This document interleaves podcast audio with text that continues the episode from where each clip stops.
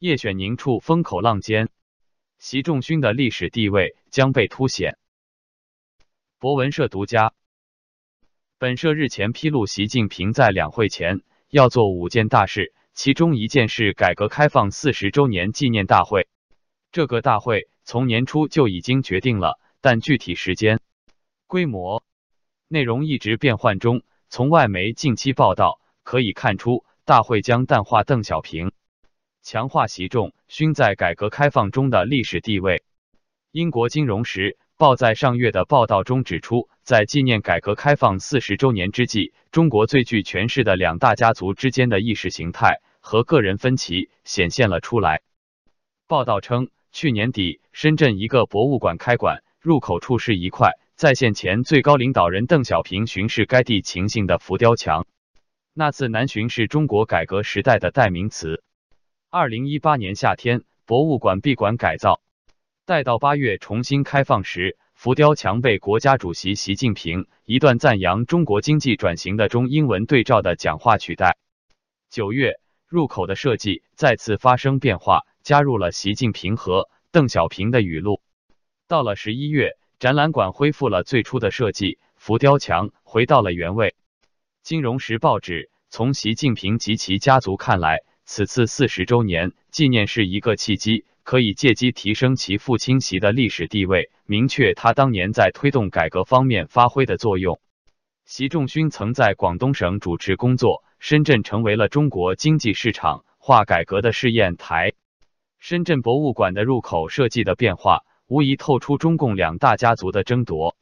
邓小平之子邓朴方九月十六日在中国残联换届大会上发表讲话。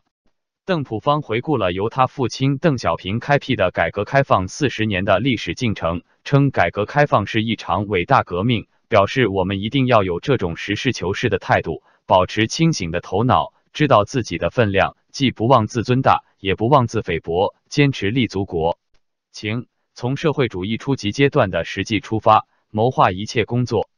邓朴方的讲话被外界解读为他对习近平政治倒退的公开质疑。熟悉北京政情的人士告诉本社记者，邓朴方和习近平的矛盾由来已久。